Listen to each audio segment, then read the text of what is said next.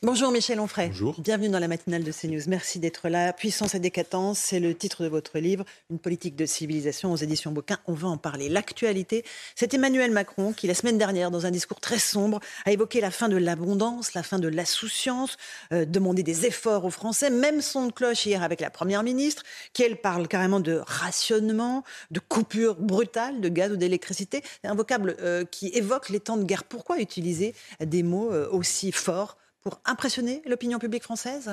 Oui, nous avait habitués déjà avec le Covid, en nous faisant savoir que c'était la guerre, la guerre, la guerre. Et je pense que hum, ce sont des éléments de langage, évidemment, tout ça est choisi, c'est pas fait par hasard. Et quand euh, Mme Borne nous dit qu'il euh, faut choisir désormais la radicalité, et qu'elle nous dit la radicalité, c'est l'extinction des, des, lumières dans les magasins la nuit, on se dit, il y a plus radical que ça tout de même. Quoi. Donc ce sont des éléments de langage qui donnent l'impression d'une force, d'une puissance, d'une détermination, euh, on maîtrise, on est au pouvoir, etc., alors que tout, tout s'en va, tout part à volo et que plus rien n'est tenu véritablement. Est-ce que c'est la question de la souveraineté énergétique qui est en train de faire irruption au cœur du débat? Est-ce que nos dirigeants se réveillent un peu tard en se disant, tiens, nous ne sommes pas indépendants en termes énergétiques, nous n'avons plus notre souveraineté? C'est ça la question centrale? Oui, ça fait 25 ans qu'on nous dit que la souveraineté souveraineté est un gros mot et qu'être souverainiste est être un fasciste. C'est juste dire, c'est bien qu'on puisse décider pour nous. Et, en matière d'énergie, c'est bien aussi. Puis là, d'un seul coup, on se dit, ah oui, tiens, quand on ne peut pas décider, finalement, ce sont les autres qui décident pour nous. on est soit souverainiste, soit pour la vassalisation. Euh, le souverainisme étant criminalisé, on est vassalisé. Alors vassalisé par euh, machin, bidule, intel. Donc les États-Unis beaucoup, l'Europe maastrichtienne. Et puis aujourd'hui, on se dit, ah bah oui, finalement, euh, une guerre en Ukraine, ça détermine la, conduite des affaires françaises parce qu'on va avoir des problèmes d'énergie donc on n'est pas à la hauteur. Normal, un certain monsieur Macron, aidé en, cela par euh, le mari de madame Pécresse, ont vendu toute la technologie euh, française qui nous permettait d'être véritablement souverains en disant aux États-Unis, c'est vous qui allez décider de l'avenir de nos réacteurs nucléaires, donc de la politique nucléaire française. Donc on a abandonné le souverainisme national avec Maastricht et puis on a aussi abandonné le souverainisme énergétique. Mais ça, c'était monsieur Macron et euh, monsieur Pécresse. Ils ont touché beaucoup d'argent d'ailleurs à l'époque pour détruire la France et pour la, vendre en morceaux. Euh, est-ce que cette souveraineté nucléaire, notamment, euh, on peut rattraper le temps perdu? Est-ce que cette volte-face euh, du président Macron, qui d'un côté ferme Fessenheim, puis relance un programme de construction de, mini-réacteurs, on peut rattraper le temps perdu Ça, c'est la théorie du en même temps. C'est-à-dire, je, détruis et en même temps, je construis. Euh, le problème avec une centrale nucléaire, c'est comme un TGV, ça ne s'arrête pas sur 50 mètres. C'est-à-dire que quand c'est parti, euh, quand c'est parti à s'arrêter ou quand c'est parti à accélérer ou quand c'est parti à exister véritablement, eh bien, il faut un certain temps pour euh, permettre soit d'arrêter, soit de reprendre. Donc non, on ne reprend pas comme ça. Ça paraît évident. pour le lobby écologiste, il a fallu ne pas faire de gaz de schiste. C'était terrible, le gaz de schiste. Là, là, ça allait détruire. mais qu'est-ce que vous voulez finalement? Vous voulez quel type d'énergie voulez-vous? Vous, les écologistes ou les gens qui veulent sauver la planète, quel type d'énergie voulez-vous? Puisque vous ne voulez pas du nucléaire, vous ne voulez pas du gaz de schiste. Les que le renouvelable. Pardon? Ils ne veulent que du renouvelable. Oui, mais le renouvelable, ça suffit pas. C'est-à-dire, si vous voulez du renouvelable pour vous chauffer, pour utiliser tous les, tous les appareils euh, dont vous disposez, ça n'est pas possible ou pensable. Alors là, on nous dit il va falloir euh, baisser d'un cran, euh, il va falloir qu'on gagne 2 degrés, par exemple. Mais pourquoi pas dire ah, mais on va arrêter le téléphone portable et on va arrêter Internet parce que ça consomme beaucoup. Il y a une pollution qui est terrible, la trace carbone est incroyable, l'électricité consommé par tout le numérique, c'est impensable. Mais comme c'est l'instrument de domination, l'ordinateur et le téléphone portable, on ne va pas dire aux gens arrêtez avec votre instrument de domination, c'est ce qui nous permet de vous mener par le bout du nez. Vous pensez que c'est ça, en fait, euh, c'est ce qui pèse sur les Français aujourd'hui, cette technologie numérique qui en fait une, masse que l'on peut contrôler comme ça On n'a plus le choix aujourd'hui de ne pas avoir euh, de téléphone portable, etc. Tout ça pour euh, réserver son train qui arrive en retard, tout ça pour, pour commander tout ce dont on a besoin aujourd'hui. En fait, c'est devenu l'instrument de notre domination, c'est-à-dire c'est une servitude volontaire à laquelle on ne peut pas échapper. Bien sûr, on peut être dans la décroissance totale en disant je n'ai pas cette, cet appareil de, de domination, mais, mais, mais comment est-ce possible ou comment est-ce pensable? Euh, un conseil de défense euh, à nouveau euh, sera convoqué vendredi à l'Elysée autour des questions d'énergie. On saute de crise en crise. Crise sanitaire, il y avait un conseil de défense. Crise de l'énergie, on fait un conseil de défense. C'est un système de gouvernement maintenant? C'est un système de communication surtout, parce que ces, ces commissions, elles sont euh, opaques, occultes, euh, on nous dit ce qu'on veut bien nous dire, euh, elles existent indépendamment de la représentation nationale, qui d'ailleurs n'existe plus. C'est devenu une espèce de, de foutoir quand la NUPES a l'intention de, de, de, faire avancer ses idées, mais c'est pas un endroit dans lequel on décide. Cette fameuse, ce, soutien que la France apporte de manière aveugle à, l'Ukraine, ça aurait pu être décidé à l'Assemblée nationale. Mm-hmm. C'est un chef d'État qui dit, bon, ben nous, on va, on va soutenir, on va prendre position pour l'Ukraine, et maintenant, on va mettre les, les drapeaux ukrainiens sur les bâtiments bâtiments français. Enfin, on a vu tout ce qu'on a vu, quoi. je pense qu'on peut effectivement défendre l'Ukraine, mais c'est pas forcément notre guerre. Il faudrait qu'on nous explique pourquoi c'est notre guerre. Alors on sait bien, on a bien compris que c'est une guerre idéologique, que ce sont les États-Unis qui combattent. Le, c'est une guerre par procuration qui combattent la Russie, que la Russie ne veut pas se faire euh, maastrichiser, disons-le comme ça, ne veut pas de cette Europe de Maastricht avec ses valeurs, appelons ça aussi comme ça, des valeurs, et qu'il y a un véritable combat et qu'on ne le dit pas clairement. Donc là encore, selon la logique de Macron, euh, en même temps on fait la guerre et on n'a fait pas. Mmh. Donc euh, la véritable guerre, elle est faite euh, contre un certain type d'Europe, et puis la fausse guerre, elle est faite contre les, ampoules électriques la nuit ou contre les enseignes lumineuses. Et, évidemment, on, détourne l'attention des Français parce que les, vrais problèmes sont effectivement, comme vous l'avez dit, dans le défaut de souveraineté nationale. Jusqu'à quand les Français seront d'accord pour payer le prix de cet engagement pour soutenir l'Ukraine et pour contrer la Russie, en sachant que les sanctions aujourd'hui pénalisent assez peu la Russie et beaucoup plus euh, l'Occident Ils n'ont pas le choix, les Français. Comment, voulez-vous dire euh, vous, ne soutenez pas ou vous ne soutenez plus? De toute façon, euh, j'ai vu récemment que Macron avait acheté un nombre considérable de blindés pour le maintien de l'ordre. Quand on achète ce genre de matériel, c'est qu'on a l'intention de s'en servir. Ça veut dire qu'il va continuer à faire sa politique. Souvenez-vous, Marisol Touraine, qui ne savait pas qu'elle était enregistrée au moment où, où, Macron devient président de la République pour la seconde fois, il lui serre la main, puis il lui dit maintenant tu vas pouvoir faire ce que tu veux. Tout est dit là socialiste, hein, cette dame. Elle aussi vient du socialisme. Enfin, tous ces gens qui disent en gros, tu vas pouvoir faire ce que tu veux. Mais et le peuple français? Le peuple n'a pas le choix. Alors si effectivement le peuple descend dans la rue, il se fait euh, tabasser par euh, Macron et le pouvoir. De toute façon, les socialistes au pouvoir auraient fait la même chose. Tous les gens qui défendent Maastricht le défendent avec des blindés. Euh, ou alors, les gens qui descendent dans la rue se font récupérer par Mélenchon, qui veut absolument être calife à la place du calife. Lui, il y a à peu près que ça qui l'intéresse. Quand il y a une élection, il veut la gagner. Quand il la perd, il dit qu'il a gagné. Quand elle est terminée, il dit qu'il en faut une nouvelle. Quand tout est, existe et que l'Assemblée nationale a, bien voté et, qu'il n'en est pas, il dit qu'il va falloir recommencer. Il va bientôt falloir quand même qu'on on annule le, vote des électeurs. Donc les Français, qu'est-ce que vous voulez qu'ils fassent entre les, blindés de Macron et puis euh, les délires personnels et mégalomaniaques de Mélenchon C'est difficile de pouvoir dire qu'on n'est pas d'accord. Est-ce qu'une jacquerie est envisageable? On voit qu'en Grande-Bretagne, il y a un mouvement, euh, des manifestations, ils ne veulent plus payer leurs factures d'électricité tant elles ont explosé. On peut imaginer ça en France. Certains petits maires déjà disent nous on ne payera pas, on ne peut pas payer la facture d'électricité, elle a explosé. Oui, mais la jacquerie, comment, comment est-ce que vous faites la jacquerie L'État ne fonctionne pas. Moi, j'ai pris le train l'autre jour, il est arrivé en retard, je suis allé chercher mon courrier, il n'existait plus, j'avais payé pour un transfert, il n'y a pas eu de transfert, etc. L'État n'existe plus. Mais alors, quand il s'agit de vous mettre un coup sur la tête, l'État, il existe véritablement.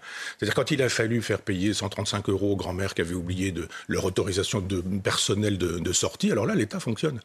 C'est-à-dire que si vous êtes dans la jacquerie, là, vous allez rencontrer l'État. Vous allez rencontrer les impôts, vous allez rencontrer la police, vous allez rencontrer la gendarmerie. Non pas que la gendarmerie ou la police ne fassent pas leur travail, mais ils ont des supérieurs qui leur disent comment il faut faire leur travail. C'est-à-dire, aller taper sur les gens qui sont modestes, ça c'est facile, ils vont pas vous répondre. Et puis laisser faire un petit peu tous ceux dont vous parlez un peu le matin sur ces news, dont on voit que la nuit, ils ont tabassé, roulé en scooter sur quelqu'un, donné des coups de poignard, égorgé, etc. Euh, la Fondation Fondapol euh, estime que les Français sont de plus en plus à droite. Euh, est-ce que c'est une réalité pour vous ou est-ce qu'ils veulent juste, ces Français, que l'État régalien fonctionne, ce que vous venez de décrire? Moi, je ne crois pas que les Français soient de plus en plus à droite. Je crois qu'ils ont de plus, en plus de bon sens. Et que quand vous dites ce serait bien qu'à l'école on apprenne à lire, à écrire, à compter, et voire à penser éventuellement, eh bien on vous dit oh là là, quel type de droite? Ça veut dire que quoi? À gauche, on n'a pas envie qu'à l'école, on apprenne à lire, à écrire, à compter, à penser. Quand vous dites ce serait bien quand même que quand on a une jeune fille qui s'en va faire un petit tour avec les copines le soir, mhm. elle puisse rentrer sans risquer de se faire violer, agresser, insulter dans la rue, on dit oh là là, quel type de droite, etc. Ça veut dire qu'à gauche, on estime qu'on doit pouvoir violer les jeunes filles, agresser les jeunes filles, etc. Donc moi, j'en ai un petit peu assez que quand on avance des logiques de bon sens ou des propos de bon sens, on passe pour un type de droite, voire d'extrême droite. Euh, ce sont des gens qui veulent un reproche qu'on vous fait parfois? Bah, Pas parfois, tout le temps. Mhm. Mais j'ai l'habitude, et ça m'est égal. Je peux être méprisé par des gens méprisables, ça me va tout à fait. Mais il y a un moment donné où on se dit, mais euh, à l'école, euh, à l'armée, dans la police, euh, dans, la, dans, les hôpitaux, on aimerait bien que ça puisse bien fonctionner. Si dans les hôpitaux, on dit ce serait bien que la santé publique fasse la loi, on dit, oh, quel type d'extrême droite, c'est quand même incroyable, ce fasciste. On dit, alors qu'est-ce que vous voulez, vous, à gauche, qu'à l'hôpital, ça ne fonctionne pas? Bah, Vous devriez être heureux, c'est le cas. vous ne voulez pas que ça fonctionne à l'école, vous devriez être heureux, ça fonctionne pas non plus. Vous avez des illettrés. Et vous avez même des ministres, quand ils font des, quand ils font des tweets, font des tweets avec des fautes de grammaire, de style de syntaxe et d'orthographe. J'espère que la gauche est heureuse, parce que si on dit, monsieur, le ministre, vous avez fait une erreur, si on passe pour un fasciste parce qu'on dit qu'un ministre de l'Éducation nationale a mal accordé tel et tel mot dans, un tweet, ça veut dire effectivement que euh, plus rien ne va, même de ce côté-là. Dans ce livre, Puissance et décadence, que vous publiez chez Bouquin Essai, vous dites, vous comparez la France au Titanic, constat assez pessimiste, vous dites, nous allons couler parce que nous, Français, nous ne nous aimons plus et que nous ne chérissons que ce qui nous salit, nous souille, nous corrompt, nous humilie, nous détruit. La pulsion de mort a, tué la pulsion de vie. Euh, c'est assez sombre comme tableau. Non, c'est pas sombre. Je crois que c'est réaliste. Vous avez vu Emmanuel Macron en Algérie. C'est-à-dire, on sait très bien que ce pays nous déteste depuis 1962 et qu'il nous explique que son impéritie depuis 1962, c'est de notre faute. C'est-à-dire qu'ils n'ont rien fait de leur révolution. Si, ils ont voilé les femmes, ils, se sont effondrés intellectuellement. Enfin, c'est Simone de Beauvoir qui le dit en 1972, dans tout compte fait. Qui ont défendu le FLN sont des gens qui, dix ans après l'indépendance nationale en Algérie, disent on n'a pas aidé les Algériens à obtenir leur indépendance pour que les femmes soient voilées, qu'elles quittent l'école, que tout le monde se mette à parler arabe et que, in fine, l'idéologie dominante, ce soit l'islamisme on, sait très bien qu'il y a un problème avec l'Algérie. Il n'y a pas un problème avec l'immigration. Il y a un problème avec l'Algérie parce qu'on les laisse tenir un discours qui est un discours fautif. Moi, j'y suis allé sur les traces de Camus quand j'ai écrit mon livre sur mhm. Camus. J'ai découvert en allumant la télévision le soir à 20h que nous étions encore en 1960 que le FLN est là, fait toujours la loi et nous explique que si ça se passe pas bien en Algérie, c'est à cause des Français. Je suis désolé, moi j'ai vu un peu pardon, la mafia là-bas. Et si ça se passe pas bien en Algérie, pauvre peuple algérien, et vive le peuple algérien. Mais si ça se passe mal, c'est parce qu'il y a une mafia. Et cette mafia, on s'en va lui demander pardon, lui proposer nos excuses. On s'en vient nous dire qu'on va décider qu'un certain nombre d'historiens de, de, qui vont avoir été choisis par l'État, évidemment, donc des historiens d'État. Une commission d'historiens français et algériens. Paris, on me coupe la main. Si Benjamin Stora n'est pas dans cette commission, je meurs. Mais euh, on va chercher des gens qui, effectivement, écrivent l'histoire pour que le pouvoir puisse y trouver son compte, pas des gens qui font l'histoire, véritablement. Quand Emmanuel Macron, euh, dans sa première campagne de 2017, parle de crimes contre l'humanité, euh, pour la colonisation française. Et là, cette fois-ci, lors de ce voyage, parle d'une histoire de respect, d'amitié, voire d'amour. On s'y perd un peu. C'est du délire surtout. C'est une histoire d'amour. Il ne sait pas ce que c'est. Il n'a pas aimé ce monsieur pour parler d'amour entre, entre ces deux pays où nous sommes dans la domination. Sauf à croire que la relation sadomasochiste, euh, c'est l'horizon indépassable de l'amour. Mais je crois que nous n'avons pas, euh, avec ce pays qui est un pays fait avec un peuple fier, une fierté du peuple algérien, une fierté du peuple maghrébin. Et, c'est très heureux. Je trouve que c'est une belle vertu, la fierté. Il faut composer avec cette fierté. Et si effectivement on s'humilie, on ne s'aime pas, eh bien vous avez en face de vous des gens qui disent vous avez bien raison de vous humilier, eh bien on va vous humilier aussi. Vous ne vous aimez pas, et vous avez bien raison, on ne va pas vous aimer non plus. Ce sont des gens qui aiment la, virilité. Je sais bien que le mot n'est plus, plus défendable aujourd'hui, mais qui ont une certaine conception de l'honneur, de la fierté, etc. Et, et en ce sens, il faut parler au peuple algérien en disant on va défendre le peuple algérien enough. Contre sa mafia. Il y a de l'argent en Algérie, c'est pas. Le problème, c'est pas c'est pas la France. Il y a de l'argent, il y a une rente pétrolière. C'est même l'expression de M. Macron, la rente pétrolière. Donc, euh, avec ce, gaz et avec ce mhm. pétrole, on a la possibilité, ils auraient la possibilité de faire un pays florissant. Ce pays n'est pas florissant. C'est pas de la faute aux Français qui ont quitté ce pays en 1962. Vous avez évoqué la virilité. Ça m'a fait penser à ce qu'a dit Sandrine Rousseau, qui estime que faire cuire un steak, un barbecue, est un symbole de virilité. Elle dit voilà, il faut changer de mentalité pour que manger une entrecôte cuite sur un barbecue ne soit plus un, symbole de virilité. C'est une réalité? On, associe la virilité à la chasse, à la viande rouge? C'est un délire, cette femme. C'est un, vrai délire. Je me demande comment on peut euh, créer autant de sottises régulièrement en disant chaque semaine, il faut que j'occupe le terrain en disant une bêtise. Quoi. Euh, c'est, cette façon d'imaginer qu'il y a du féminisme partout, il y a de la phallocratie partout, que en permanence, dès que vous faites quelque chose, si vous avez, des copains et que vous faites un, barbecue, vous êtes en train d'illustrer la grande phallocratie qui existe depuis le néolithique. Enfin, c'est un peu n'importe quoi. Moi, ce qui m'inquiète, c'est pas les bêtises qu'elle dit, c'est que cette dame est professeure de l'enseignement supérieur. Elle n'enseigne plus. Oui, d'accord. Bah, c'est à peu près la seule bonne chose qu'elle ait faite, qu'elle ait jamais faite. Mais il y a quand même un moment donné où on se dit, quand vous avez dans le supérieur des gens qui pensent si si peu ou si bas, on se dit, mais c'est tout de même étonnant. Ça, c'est des pensées qu'on a quand on a 13 ans, et puis qu'on s'oppose à papa-maman, et qu'on voit son père faire un barbecue en lui disant que c'est un vieux macho blanc, etc. Ça va bien quand on a trois neurones. Mais quand on vient de l'enseignement supérieur, c'est quand même assez sidérant, et surtout qu'on draine derrière soi un nombre considérable d'électeurs. Euh, justement, euh, vous avez vos universités d'été de Front Populaire euh, ce week-end à Uzès.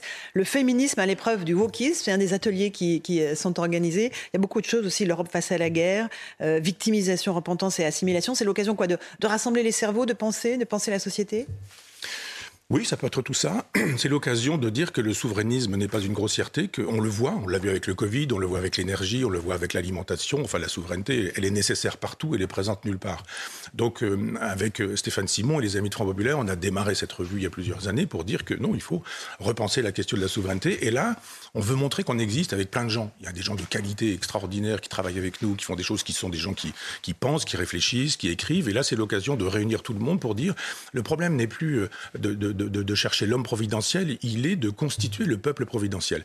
De, redire à chacun ce que vous disiez fort justement tout à l'heure, que la jacquerie est peut-être une solution, mais au-delà de la jacquerie, quand on dit qu'on n'est pas d'accord, l'intérêt c'est de dire ce qu'on souhaite comme type de société. Et nous avons des propositions à faire et nous ferons ces propositions. Et être souverainiste, ce n'est pas ni de droite ni de gauche. Non, c'est euh, la droite et gauche. Le général de Gaulle disait c'est une espèce de métaphore horizontale. Il disait moi je préfère la métaphore verticale. Il y a ceux qui défendent la France et ceux qui ne la défendent pas. Ceux qui défendent la France, quelle que soit leur couleur, leur religion, leur origine, quelle que soit leur, leur façon de, de, vivre, de penser, ils sont avec nous et on défend la France. Puis ceux qui n'aiment pas la France, qui la détestent, qui cherchent toutes les occasions de la, de la mépriser, alors ceux-là ne sont pas nos amis. Merci Michel Onfray d'être venu faire votre rentrée sur CNews, Puissance et décadence, une politique de civilisation aux éditions Bouquin Essai. Merci beaucoup. Bonne journée à vous